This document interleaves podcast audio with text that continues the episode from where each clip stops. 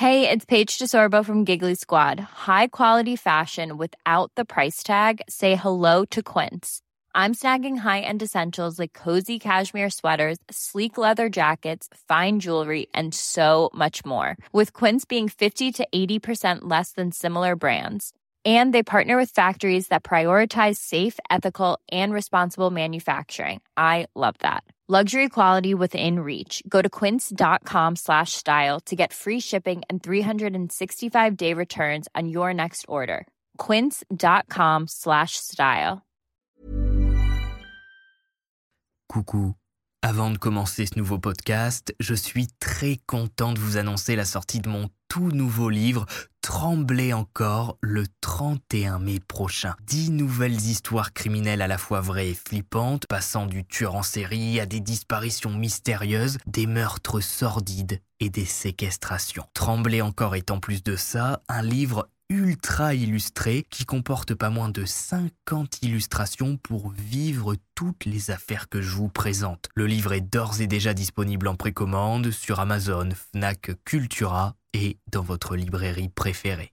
Le 6 février 1996, Zach Ramsey, garçon de 10 ans, quitte son appartement vers 7h34 du matin pour se rendre à son école primaire. Il a l'habitude chaque matin de faire le même trajet depuis plusieurs mois. Généralement, tout se passe bien et sa mère lui fait donc totalement confiance. Mais ce matin-là, Zach va croiser la route d'un homme qui depuis plusieurs mois erre dans les environs. Bien connu du voisinage, sa maison est pourtant décrite comme un paradis pour enfants, alors qu'à l'intérieur, les petits qui osent y entrer de gré ou de force y vivent l'enfer et finissent régulièrement dans une grande marmite qui est ensuite partagée dans le voisinage. Cet homme, il s'appelle David Brown et même s'il n'a pas encore fait l'objet d'une série Netflix qui aurait pu médiatiser mondialement son affaire, vous allez voir que son histoire a tout pour faire de lui l'un des pires tueurs en série américains. Bienvenue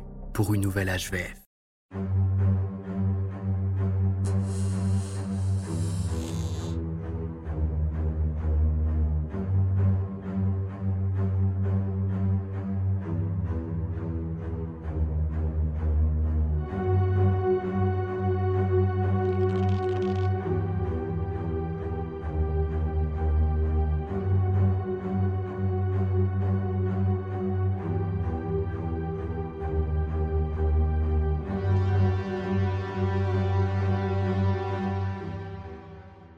Salut tout c'est Max Guys. Aujourd'hui, on se retrouve pour une nouvelle histoire à la fois vraie et flippante, spéciale tueur en série. On n'en a jamais terminé avec eux, j'ai une liste pour les dix prochaines années. Aujourd'hui, on va parler de David Brown, un homme qui était bien vu dans le voisinage jusqu'au moment où on a découvert qu'il était l'auteur de plusieurs meurtres et que certaines de ses victimes finissaient dans une grande marmite et étaient servies dans des bons petits plats justement dans le voisinage. À son époque, David Brown a beaucoup fait parler de lui suite à l'onde de choc qu'a créé la découverte de toute son histoire. Il y a même un journal qui, à un moment, a appelé les gens à témoigner s'ils avaient justement mangé les bons petits plats de David Brown. Puis, bah, le type est retombé dans l'oubli jusqu'au moment où je suis tombé sur son nom et que j'ai commencé mes petites recherches. Vous pourrez donc briller en société après avoir regardé cet HVF en racontant cette histoire méconnue de tueur en série. Alors installez-vous, n'oubliez pas de vous abonner, on peut rêver d'avoir les 2 millions d'abonnés pour la fin d'année. Et on est parti. Un monstre en liberté. 6 février 1996, la petite ville de Great Falls dans l'état du Montana aux États-Unis d'Amérique se réveille tout doucement pour une rude journée d'hiver. La ville compte à peu près 55 000 habitants, constitués principalement de grands quartiers pavillonnaires bien quadrillés. Great Falls est surtout une ville de passage traversée par l'Interstate 87 qui est entourée d'hôtels prêts à accueillir les voyageurs qui font route vers un endroit plus chaud ou qui rejoignent le Canada dont le Montana partage un bout de frontière. Il est 6h30 lorsque Zachary Ramsey, surnommé Zach, 10 ans, se lève pour prendre son petit-déj. Il a une heure devant lui avant de devoir partir pour l'école. Au même moment, un homme erre depuis l'aube dans les rues de Great Falls, à la recherche d'un gamin qu'il pourrait amadouer et emmener chez lui. À 7h34, Zach quitte l'appartement de sa mère, Rachel, au 414 Far Street North. Jamais Zach ne reviendra chez lui. Comme à son habitude, il dit au revoir à sa mère, l'embrasse, tous deux se souhaitent une bonne journée. Rachel a une totale confiance envers son fils. Ce qu'il se passe sur le trajet de l'école et, contrairement à certaines affaires, est assez bien connu dans le cas de Zach, puisqu'à 7h30 quand il part, il y a un petit peu de monde en ville. Certains partent déjà travailler. Zach est habillé d'une veste en jean bleu avec des manches vertes. En dessous, il porte un maillot de foot bleu lui aussi, avec son nom de famille imprimé dans le dos. Un jean délavé, et des baskets noires. Donc Zachary, si on le croise ce matin-là, on le remarque assez facilement. Surtout que après quelques petites minutes de marche, il manque de se faire renverser par une voiture blanche, décrite comme un peu cracra par une famille qui était en train de prendre son déjeuner et qui a vu la scène. Le garçon emprunte ensuite un petit chemin sur la sixième rue Nord. Un passant qui voit Zach dans ce petit chemin dira qu'il semblait mal à l'aise, en train de pleurer, suivi par un homme qu'il décrit comme massif et gros. C'est la dernière fois de l'histoire que quelqu'un voit Zachary Ramsey en vie. À 8h15, la sonnerie de l'école primaire sonne, les élèves se rangent en rang et entrent dans la classe. Zach ne répond pas à l'appel. Il est 10 heures lorsque l'école appelle Rachel pour lui demander le motif d'absence de son fils.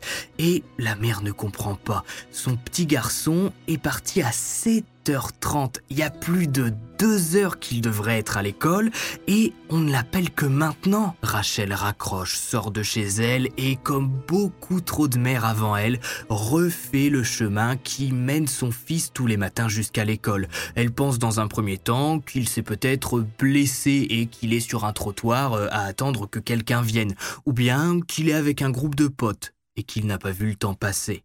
Mais Zach n'est nulle part il s'est comme volatilisé. D'habitude, quand le garçon est en retard, c'est parce qu'il a utilisé ses petites économies pour prendre une part de pizza sur le chemin de l'école, oui, à 8 heures du matin. Et lorsqu'il loupe l'heure d'arrivée, il appelle toujours sa mère depuis une cabine pour lui dire qu'il a un peu traîné. À 11 heures, Rachel demande de l'aide aux autorités. Une patrouille est envoyée au domicile des Ramsey pour prendre quelques informations. Zach a le profil d'un gamin sérieux qui ne posait jamais de problème à sa mère et qui se rendait tous les jours, peut-être pas non plus avec le sourire à l'école, mais qui s'y rendait en tout cas. Des patrouilles sont déployées et à Great Falls, on a pas mal d'endroits à fouiller. D'abord, les voisins sont interrogés, les jardins et abris de jardins sont fouillés, la rivière du Missouri qui coupe la ville en deux commence à être sondée. À côté de l'appartement des Ramsey, on trouve le parc Gibson qui, par chance à cette époque de l'année, n'est pas vraiment boisé vu le climat du Montana en février. Mais à cette heure, il est déjà trop tard pour Zachary Ramsey qui a croisé la route de David Brown. Enfermé dans un appartement miteux, Zachary s'apprête à vivre ses dernières heures entre les mains d'un pervers qui, depuis son enfance, montre des signaux inquiétants que personne ne va réellement prendre au sérieux jusqu'au moment où il va cesser de résister à ses pulsions.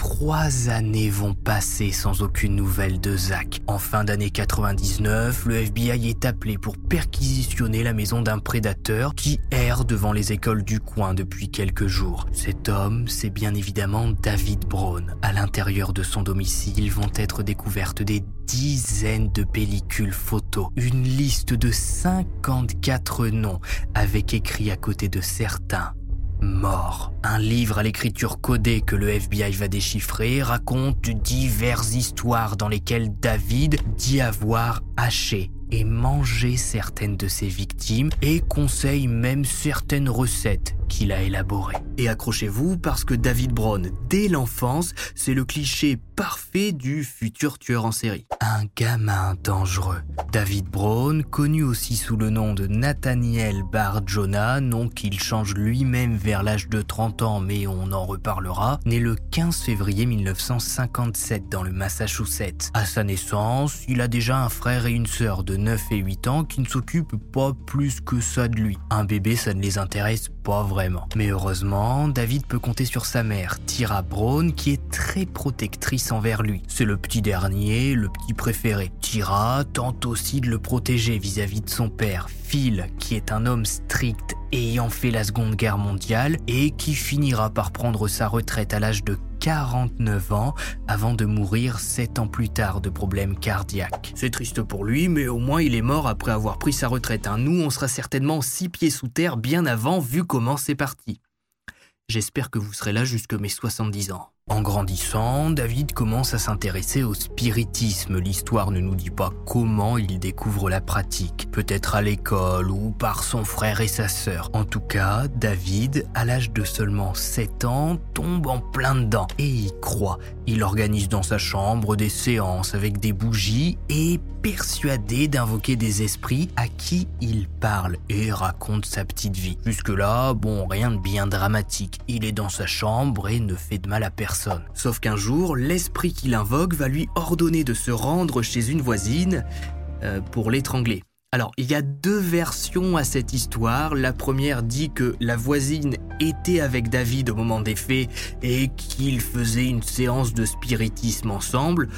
Et là, il a pété les plombs et il l'a étranglé. La seconde, c'est que David était seul dans sa chambre qu'il est sorti de sa chambre et qu'il s'est rendu chez sa voisine. Bon, quoi qu'il arrive, la finalité est la même. David obéit. À l'âge de 7 ans, il sort tranquillement de chez lui, passe par la fenêtre d'une voisine, marche tranquillement vers elle, le sourire aux lèvres, et se jette sur son lit pour lui attraper la gorge et la serrer le plus fort possible. C'est l'esprit qui lui a demandé. Il obéit simplement. Par chance, la mère de la petite intervient rapidement en entendant du bruit dans la chambre. David est simplement rendu à sa famille à qui on demande de mieux le surveiller. Voilà, il y a rien de plus le concernant. Hein. Le gamin fait du spiritisme, dit entendre un esprit qui lui a ordonné d'étrangler la petite voisine, mais personne ne se décide à emmener David, je sais pas moi, par exemple chez un psy, à qui il pourrait parler, à qui il pourrait se livrer et qui pourrait peut-être l'aider à lui faire comprendre que quand il entend des petites voix dans sa tête qui lui disent d'aller étrangler la voisine, il faut pas le faire. Bon, malheureusement, on est en 1973. Déjà qu'à notre époque, le fait d'aller voir un psy, ça a encore beaucoup de préjugés. Alors imaginez au moment où David étrangle la voisine. C'est inimaginable, justement pour la famille Brown, d'emmener David voir un spécialiste. Il serait traité de fou par tout le quartier et par tous les membres de sa famille. Alors qu'il a 9 ans, la famille déménage dans un quartier sympa au lac de Webster, quartier Ellen Street. Endroit un peu paumé mais très calme pour les familles qui viennent s'y installer avec des enfants. David va d'ailleurs rencontrer dans ce quartier l'un de ses meilleurs amis à l'époque, un certain James McDonald qu'il va tenter d'écraser avec une foutue tondeuse. Et ce gamin a un problème. James raconte. En grandissant, David est devenu de plus en plus bizarre. Un jour, sans la moindre raison, il a tenté de m'écraser avec une tondeuse à gazon. Pour me défendre, je lui ai donné des coups de poing et il a tenté de me prendre à la gorge. Mais je ne me suis pas laissé faire quelque chose a dû lui arriver parce qu'il a changé du jour au lendemain. Et David ne s'arrêtera plus. À l'âge de 15 ans, il repère deux frères, Alan et Kevin Dupont, qui ont 9 et 10 ans. Il les suit, trouve leur adresse et se met à écrire de mystérieux messages à la craie sur le trottoir devant leur domicile, les invitant à le rencontrer. Mais il n'en dit pas plus. Voyant que les garçons ne sont pas vraiment réceptifs, David écrit alors une lettre. Retrouvez-moi au cimetière de Backers Grove à 18h et quelque chose de bien va vous arriver. Je vous donnerai 20 dollars chacun et n'en dites rien à votre mère ni à votre père. Par chance, c'est Dolly, la mère des garçons, qui ouvre la boîte aux lettres et lit la lettre le jour suivant. Elle décide de prévenir les autorités qui se rendent à 18h au cimetière et tombe sur David. Dolly décide de ne pas porter plainte, souhaitant que David reçoive un soin psychiatrique plutôt que d'aggraver son cas en prison. Et le garçon n'est pas inquiété plus que ça. On ne lui demande pas plus d'explications sur ce qu'il comptait faire avec les deux garçons et pourquoi les inviter dans cimetière. De toute façon, la mère ne porte pas plainte et David n'a rien fait à part faire flipper la famille avec ses messages sur le trottoir et sa drôle de lettre. La vie continue, David grandit, se forme, passe son permis et surtout il prend quand même pas mal de poids. Lui qui avait énormément de mal à s'attaquer à ses victimes quand il était plus jeune, fait maintenant 1m80 pour plus de 100 kilos. Autant vous dire que vu l'âge de ses futures victimes, elles n'ont aucune chance. Le 8 mai 1974, Marie Patronne, qui a 9 ans, rentre chez elle à pied après avoir passé l'après-midi chez une amie. Elle marche le long de la route 171 à Woodstock lorsqu'un homme se gare à côté d'elle, se présentant comme un ami de ses parents, ici pour la raccompagner en voiture. Sur le moment, Marie hésite, ce type elle ne l'a jamais vu et il semble plutôt jeune. David a 17 ans à ce moment-là. Mais finalement, elle accepte de monter. J'ai hésité, puis je me suis dit que si maman l'avait envoyé me chercher, c'est que tout était ok. Je suis monté à bord. David accélère rapidement et verrouille les portes du véhicule. Marine s'en est pas encore rendu compte mais elle est prise au piège. Après plusieurs minutes de route, la petite commence à remarquer que la route qu'emprunte son chauffeur n'est pas du tout la bonne. Elle se met à poser des questions. D'un coup, l'homme sort un espèce de tuyau en métal et lui explose sur le crâne. Marie crie de douleur et se met à pleurer, se débattre, se frotte la tête sur laquelle une bosse commence à se former suite au coup. Pris de panique, en voyant que sa victime n'a pas perdu connaissance, David ouvre la portière, la pousse dehors et repart en trombe. Marie aura la vie sauve ce jour-là. Une enquête sera lancée pour retrouver le conducteur, mais ça ne donnera rien. Ce n'est que 26 ans plus tard, lorsque Marie Patronne va voir le visage de David Brown à la télé, avec comme description euh, tueur en série cannibale qui a certainement mangé des enfants, qu'elle va formellement l'identifier comme étant l'homme qui l'a agressé ce jour-là, et elle sera donc reconnue comme la première victime de David Brown. Se doutant bien que le coup de l'ami de la famille ne peut pas marcher à tous les coups, David va alors se procurer un habit de policier. Enfin, plutôt un déguisement quoi. Il achète une chemise, un pantalon, cravate, ceinture et holster pour son arme dans un petit magasin c'est l'Amérique, et quelques écussons. Ça suffit largement pour se faire passer pour un membre des forces de l'ordre auprès d'enfants. En mars 1975, David met son plan à exécution. Il s'habille en flic, prend sa voiture et part en chasse. À l'époque, il vit toujours avec sa mère d'après ce que j'ai pu trouver, mais il profite de ses absences ou de ses petites siestes de l'après-midi pour s'éclipser l'air de rien. Personne ne se doute du monstre qui se cache en David Brown et du fait qu'il soit en train de devenir un tueur en série à la recherche de sa toute première victime, puisque pour le moment, il n'a encore tué. Lors de sa première patrouille, il tombe sur Richard O'Connor, 8 ans, qui rentre de l'école à pied. Il s'arrête et lui demande de monter. Il a quelques questions à lui poser à propos d'une affaire en cours, à l'école, rien de bien méchant. Richard ne pose pas de questions. Il a 8 ans, devant lui, un homme habillé en policier lui demande de monter dans son véhicule. À 8 ans, on fait confiance aux policiers, c'est la figure d'autorité que maman et papa menacent d'appeler si on fait des bêtises. Alors Richard monte et le calvaire débute. David roule vers le lac Webster qu'il connaît bien puisqu'il habite dans le coin, dans l'une des nombreuses zones boisées de ce lac. Caché de tous, Richard sera abusé par David. En larmes, il va le supplier de le laisser en vie. Et c'est ce que David va faire. Le pervers a assouvi sa pulsion, il laisse sa victime repartir. Et c'est suite à l'enlèvement de Richard et au fait qu'il le laisse partir en vie que David va comprendre qu'il ne peut plus laisser ses victimes en vie après les avoir agressées. Puisque Richard a parfaitement vu le visage de son agresseur, il va passer plusieurs jours à l'hôpital pour se remettre de ses blessures et va retourner chez lui, tenter de reprendre une vie normale avec le traumatisme de son agression qu'il n'oubliera jamais. Entre-temps, David a trouvé un petit boulot dans un McDonald's de Webster, là où il habite et là où Richard O'Connor vit.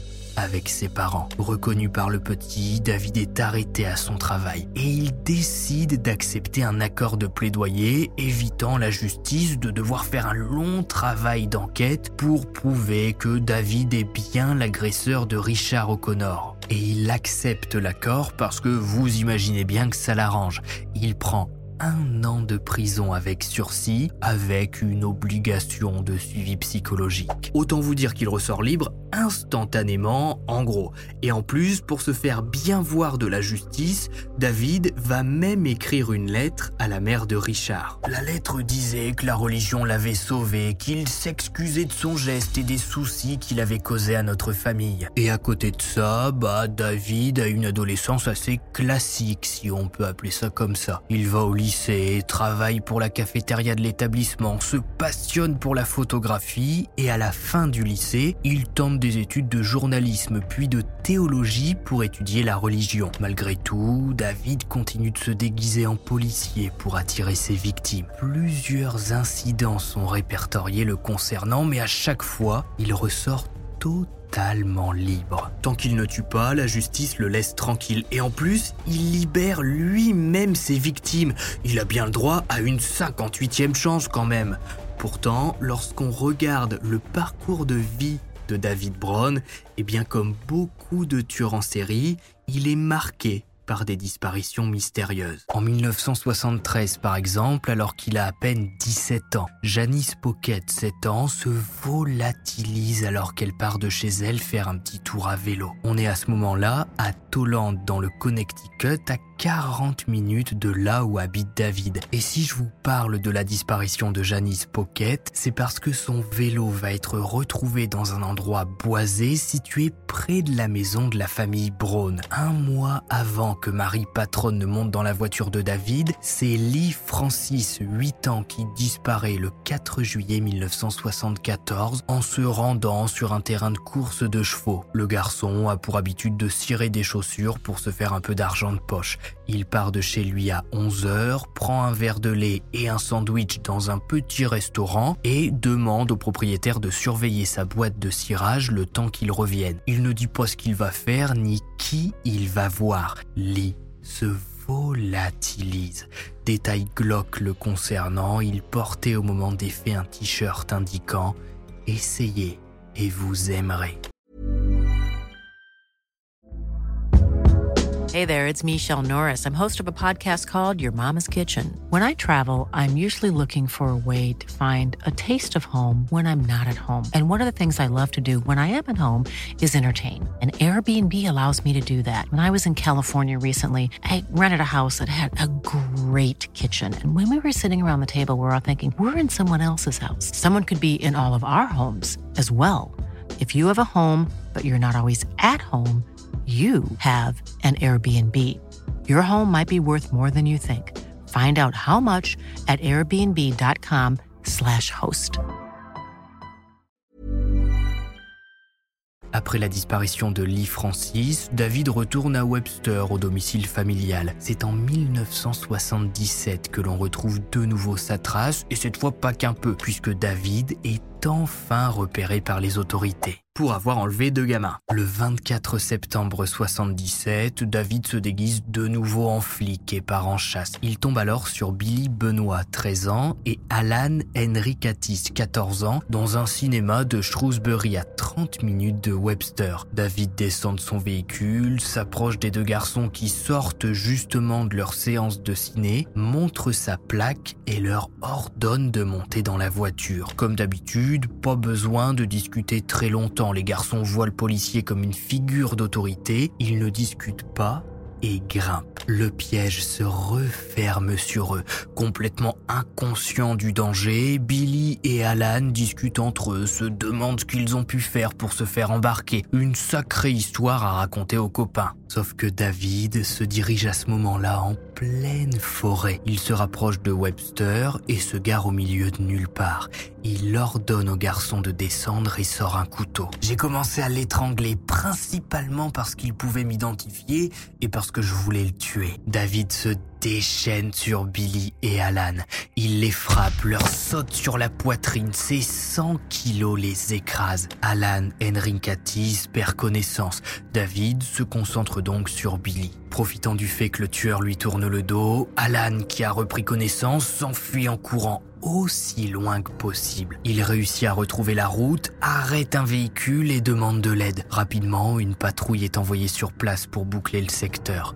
David est piégé. Dans son coffre, on retrouve Billy, le visage tuméfié, la peau à moitié bleue et violette, des marques de strangulation autour du cou. Le garçon est à moitié inconscient mais survivra. Bien évidemment arrêté et placé en détention provisoire, David Brown va décider de plaider coupable sur conseil de son avocat. Ça lui évite un procès et ça montre aux yeux de la justice sa bonne foi. Ils aiment bien ça les juges. David plaide coupable. Oui monsieur, j'ai fait une grosse bêtise, je l'avoue. À l'âge de 20 ans, David Brown entre donc en prison avec une peine de 18 ans ou plus précisément derrière les barreaux d'un établissement psychiatrique, le Massachusetts Treatment Center.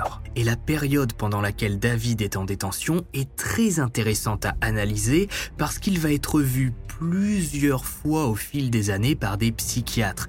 Et c'est pour ça aujourd'hui qu'on en sait un petit peu plus sur la personnalité du tueur. 11 ans en détention. Oui, 11 ans alors que je viens de dire qu'il était condamné à 18 ans, mais on en reparlera. Lors de sa première année derrière les barreaux en institut psychiatrique, l'avocat de David va tenter de monter un dossier pour une possible libération conditionnelle dans plusieurs années. Sauf qu'il est tout de suite stoppé par les médecins. Le docteur Nicolas Gross, par exemple, répond à l'avocat Même 20 ans de prison ne suffirait pas à diminuer de manière substantielle le risque de récidive. Je recommanderais toujours son incarcération à vie. Autant vous dire que c'est mal parti pour une libération conditionnelle. Au centre psychiatrique, David a accès à un ordinateur et très intéressant que confirmeront plus tard les équipes et des détenus. Sur l'ordinateur, David crée plusieurs documents sur des enfants disparus dans le Massachusetts, dans le Connecticut. Il donne des tips aux enquêteurs sur comment enquêter, où aller voir,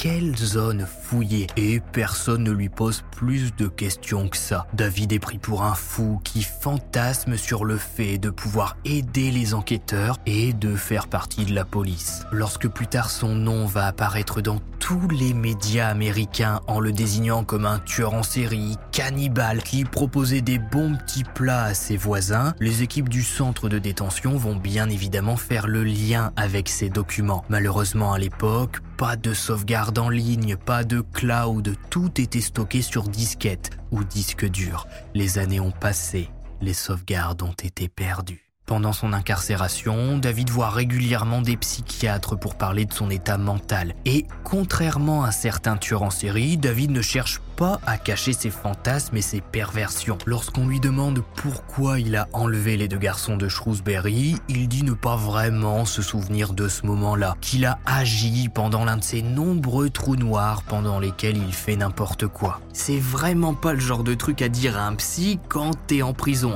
Le coup du j'ai des trous noirs je me souviens de rien et quand je reprends conscience de moi-même, il y a des gamins dans mon coffre, pas sûr que ça aide à une future libération conditionnelle. Et pourtant, même si les entretiens de David Brown lui sont très défavorables, il est par exemple noté que ses fantasmes de violence sont la source prédominante de son excitation et qu'il se rend bien compte des fantasmes qu'il nourrit en lui, comme par exemple le cannibalisme, l'enlèvement, et le meurtre de jeunes personnes. Et bien malgré ça, notre grand dadé va bénéficier d'une libération conditionnelle après 11 ans de détention alors même que sur le dernier rapport psychiatrique réalisé juste après sa sortie, il est écrit ⁇ L'état mental de David nécessite la poursuite de son traitement afin que le risque de récidive puisse être diminué. La commission estime que les problèmes psychologiques qui ont contribué à la concrétisation de ses actions sont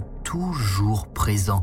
Il éprouve des sentiments incontrôlable de rage au regard d'une sociabilité minime. En juillet 1991, David Brown est libéré. Entre-temps, il a d'ailleurs demandé à changer de nom et l'État va lui accorder ce changement, rendant plus difficile par la suite la recherche de ses antécédents, puisqu'à l'époque, il suffit pas de quelques clics pour modifier une base de données ou un document. Dans tous les dossiers imprimés et classés, David Brown va rester David Brown. Et lors de ses prochaines attaques, les enquêteurs vont tenter de se renseigner sur un certain Nathaniel Bar Jonah dont personne n'a d'informations. Bon, pour les besoins de cet HVF, on va continuer d'appeler David...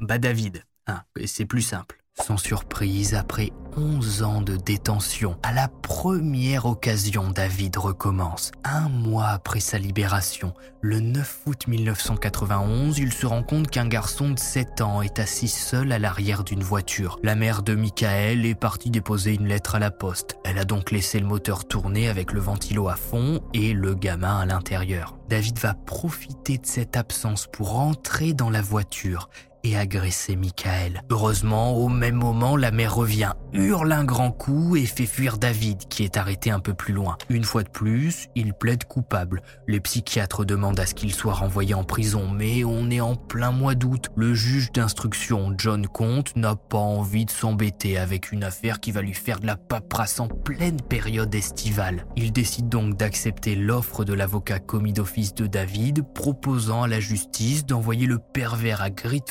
Dans l'état du Montana, là où sa mère s'est installée. Et bien évidemment, ce serait trop facile, l'état du Massachusetts dans lequel David est emprisonné ne prévient pas l'état du Montana du fait bah, qu'ils envoient David Brown chez eux, chez sa mère, et que possiblement, au vu des rapports psy, il y a moyen qu'il recommence. Le monstre du Montana. Pendant huit ans, David va vivre dans cet état et pas une seule fois il ne va se faire arrêter pour une quelconque raison. Il enchaîne les petits boulots et aménage son garage qui sera décrit plus tard comme un paradis pour enfants. David y vend des BD, des trains et des ours en peluche dont les enfants du quartier raffolent. Il apporte de temps en temps à ses voisins des petits plats qu'il prépare. Il cuisine toujours trop et il lui en reste à chaque fois. Les voisins adorent et ne disent jamais non lorsque David vient livrer. Bien sûr, certains entendent bien des crie quelquefois dans l'appartement lorsque David semble soulever quelque chose de lourd à l'aide d'une corde. Oui, le bonhomme part parfois en pleine nuit et revient au petit matin. Mais bon, chacun sa vie. Il y a même une fois où il va faire changer les canalisations de son logement à cause d'un tuyau trop bouché. Et David, même s'il a été placé dans l'appartement de sa mère, eh bien, il a le logement à lui tout seul. Madame Brown commençant à vieillir, elle est partie s'installer ailleurs et a laissé à son fils les clés du 2527 11e avenue Sud. Pour bien comprendre ce que fait David en 8 ans, il faut accélérer le temps jusqu'en 1999, date à laquelle l'affaire éclate. Le 13 décembre 99, David Brown est contrôlé devant une école primaire. Il passe devant régulièrement depuis une semaine. Il est même parfois habillé avec son déguisement de policier, mais la directrice de l'école juge son mètre 80 et ses 130 kilos pas vraiment apte à courir après les voleurs. Elle prévient donc les autorités qui prennent son identité et demandent un mandat de perquisition à son domicile, histoire d'être sûr de ne pas être tombé sur quelqu'un de dangereux. Oh bah, je peux vous dire que quand ils vont découvrir des cheveux humains sous le couperet de cuisine, ils vont pas être déçus. Au logement 2527 de la 11e avenue Sud, les enquêteurs découvrent le repère d'un pervers qui depuis 8 ans erre dans les rues. Mais surtout, ils se rendent compte que David est certainement un tueur en série. Chez lui, on découvre des dizaines de photos montrant de jeunes garçons sur son lit, entravés, et. Sur une poutre dans la cuisine, on découvre une corde qui pourrait faire penser à une potence. Sur des pellicules qui vont être développées ensuite se trouvent des clichés montrant trois garçons du voisinage de 5, 8 et 14 ans dans l'appartement de David, torse nu. Identifiés et retrouvés, tous les trois vont accepter de témoigner et de parler du calvaire qu'ils ont vécu chez David. Bondage, agression, asphyxie. Tous ont pourtant été relâchés par David après avoir promis qu'ils ne diraient rien à leurs parents. Dans l'appartement de David, on retrouve aussi énormément de paperasse. Mais ce qui intéresse les enquêteurs, c'est surtout une liste de noms. 54 au total. À côté de certains, on retrouve l'inscription Lac Webster, là où a vécu David pendant son adolescence avant de partir en prison. D'autres n'ont aucune indication précise et le problème dans cette liste, c'est que David, lors de ses 8 ans de totale liberté sans aucune surveillance, a pas mal voyagé. Arkansas, Colorado, Floride, il est même passé au Canada plusieurs fois. Ces noms peuvent venir de n'importe quel état, n'importe quelle ville. À l'époque, les enquêteurs n'ont pas du tout les moyens de retrouver la trace de ces 54 garçons, sauf un qui a disparu il y a trois ans maintenant, Zachary Ramsey, dont le nom est inscrit à côté du mot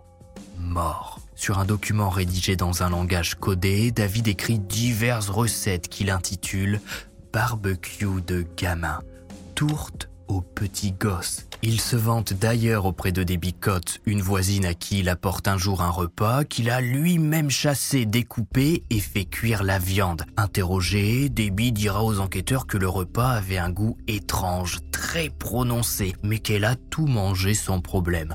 On découvre même chez lui des lettres d'amis le remerciant pour ses hamburgers de chevreuil qui ont fait l'unanimité à la maison. Sauf que David n'a pas de permis de chasse et il n'a pas non plus de fusil de chasse chez lui. Il a d'ailleurs aucune arme à feu. Bon appétit. Les comptes bancaires de David Brown sont épluchés pour une bonne raison.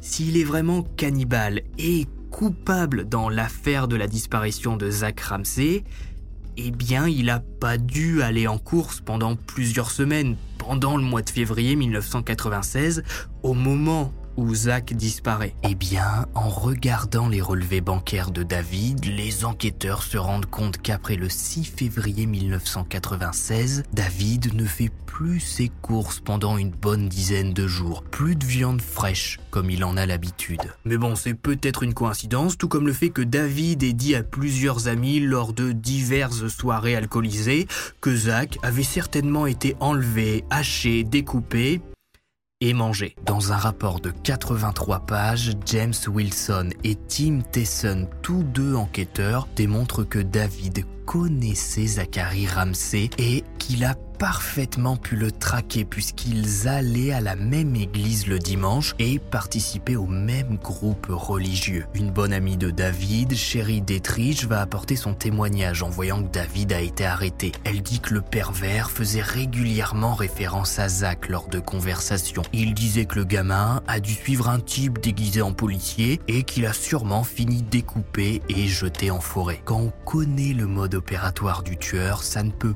pas être une coïncidence. Ajoutez à ça que le 6 février, jour de la disparition de Zach, David va au pressing faire nettoyer un blouson taché et dont la fermeture a été arrachée. La voiture blanche un peu cracra qui a failli renverser Zach peut être reliée à la Toyota Corolla blanche de David. Le même jour, il se rend chez le médecin pour une blessure au niveau du doigt. Et les enquêteurs qui ont quand même un petit peu d'expérience, quand ils vont voir le rapport médical, vont dire que cette blessure au niveau de l'index correspond parfaitement à une blessure que certains policiers peuvent se faire lorsqu'ils menottent quelqu'un et que la personne se débat. On se retrouve avec l'index coincé dans la menotte, un petit peu déchiré. C'est pas hyper grave, c'est juste que ça fait mal et ensuite on a besoin de soins. Ce qui voudrait dire que ce jour-là, David a donc menotté quelqu'un s'est débattu. Personnellement, je me suis jamais blessé avec les menottes.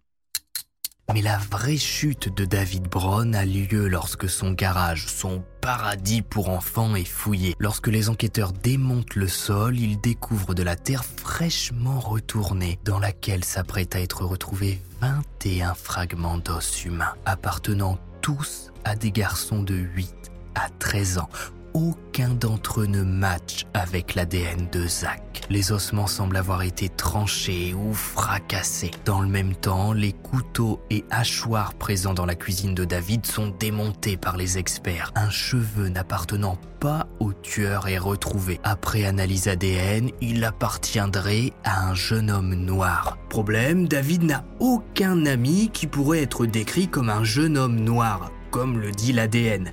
Ce qui voudrait donc dire que le type n'était pas au-dessus du hachoir en train de faire la cuisine, mais en dessous. Sauf que toutes ces preuves restent circonstancielles. Aucune trace de Zach n'est formellement retrouvée chez David. Sa potence, David l'explique par le fait qu'il aimait bien manquer d'oxygène pendant ses soirées solitaires. Toutes les photos, oui, bon, ok, il a fait une connerie, il les a achetées à un type pas net. Oui, oui, monsieur le juge, j'ai fait une bêtise en achetant ces photos. D'ailleurs, ça ressemble peut-être à mon salon et mon lit mais c'est pas le mien. David, malgré tout ce que l'on retrouve chez lui et sous son garage, les cheveux sur son hachoir, son comportement lors de la disparition de Zachary Ramsey, nie complètement toute implication dans le moindre meurtre. Il n'a rien fait, ne sait rien, on l'accuse de trucs sordides. La seule chose pour laquelle David va pouvoir être inculpé, c'est pour avoir abusé des trois garçons de son quartier dans son appartement. On a les preuves photos de toute façon. Même la mère de Zach apporte son soutien à David puisqu'elle a été contactée par une famille qui dit avoir filmé son petit dans une salle de classe. Et même le sergent John Cameron qui s'occupe de l'affaire va y croire en voyant la vidéo envoyée aux enquêteurs du garçon qui serait Zach Ramsey. Des analyses sont demandées mais les empreintes dentaires ne correspondent pas. C'est trop tard. Rachel, la mère du disparu, y croit. Le garçon vivrait maintenant en Californie. Les enquêteurs ont retrouvé sa trace et demande même de secondes analyses, histoire d'être bien sûr qu'il n'est pas Zach Ramsey. Les analyses reviennent et sont négatives. Sauf que l'apparition de cet espoir dans la vie de Rachel Ramsey tombe mal. Le procès de David Brown pour l'enlèvement et le meurtre de Zach Ramsey justement s'apprête à s'ouvrir et s'il est reconnu coupable de cet enlèvement et de ce meurtre, l'enquête sera terminée puisque son petit garçon sera considéré légalement mort. Voulant garder espoir, Rachel Ramsey envoie une lettre au procureur Brandt Light lui disant que si un procès doit se tenir, elle témoignera en disant que les enquêteurs lui ont mis la pression pour qu'elle arrête de se battre pour son fils, qu'elle doit accepter le fait que Zach ne reviendra jamais, alors que les autorités refusent de lui faire rencontrer le garçon qui lui ressemble sur les vidéos, même si les tests ont montré qu'il n'était pas Zach. Et avec le témoignage d'une mère qui est du côté du potentiel tueur, vous imaginez bien que personne ne va vouloir organiser le procès qui est voué à l'échec. Dans l'affaire des trois garçons du voisinage qu'il a invités chez lui pour en abuser, David Brown va être reconnu coupable et condamné à une peine de 130 ans de prison en 2002. S'ensuit une bataille judiciaire entre les enquêteurs et Rachel Ramsey qui soutient David et souhaite lui éviter un procès pour le meurtre de son fils qu'elle croit en vie. Et le fait que la mère de Zach le défende va conforter David dans son angle de défense. Jusqu'au bout, il va nier toutes les accusations de meurtre, de cannibalisme, refusera de s'expliquer sur ses voyages dans les différents états, sur les ossements retrouvés dans son garage. Jamais il ne parlera, persuadé que le soutien de la mère de Zach va lui permettre de sortir un jour de prison. Moins de huit ans après son arrestation, le 13 avril 2008, David Brown meurt d'une crise cardiaque dans sa cellule. Jamais il n'aura parlé. On sait qu'il était cannibale, on sait qu'il était un tueur en série, mais sans aveu et sans parole, le nombre total de victimes qu'a pu faire David Brown tout au long de sa vie reste un mystère. Combien de personnes ont mangé ces petits plats? Combien de garçons ont croisé sa route alors qu'il était déguisé en policier? Combien ont fini découpés ou jetés en forêt? Où sont passés tous les garçons pris en photo par David dont on retrouve les clichés à son appartement? En 2011, malgré les objections de Rachel, Zachary Ramsey a été déclaré légalement mort personne n'aura jamais été jugé pour son enlèvement et son meurtre. Sa mère restant persuadée que son petit garçon a été vendu ou donné à une autre famille et que David est innocent. Oui, c'est frustrant comme fin. Si vous avez regardé cet HVF Scobo, mettez garage en commentaire puisque c'est dans un garage que finalement David Brown tombe puisqu'on retrouve dans la terre retournée des ossements humains. N'hésitez pas à me donner votre avis sur cette affaire. Pensez-vous que si Rachel Ramsey, la mère de Zach, n'avait pas soutenu David pour lui éviter un procès, est-ce qu'il aurait pu parler peut-être et on en aurait appris plus sur ses crimes? Ou bien, au vu de la personnalité de David, il se serait tu jusqu'au bout. Bref, c'est Max Guys, n'oubliez pas le pouce bleu, de me suivre sur Twitter, Instagram, j'y suis très actif, de vous abonner, ça fait toujours plaisir et ça soutient la chaîne. On se retrouve vendredi prochain à 18h pour une nouvelle histoire à la fois vraie et flippante. Et puis, bye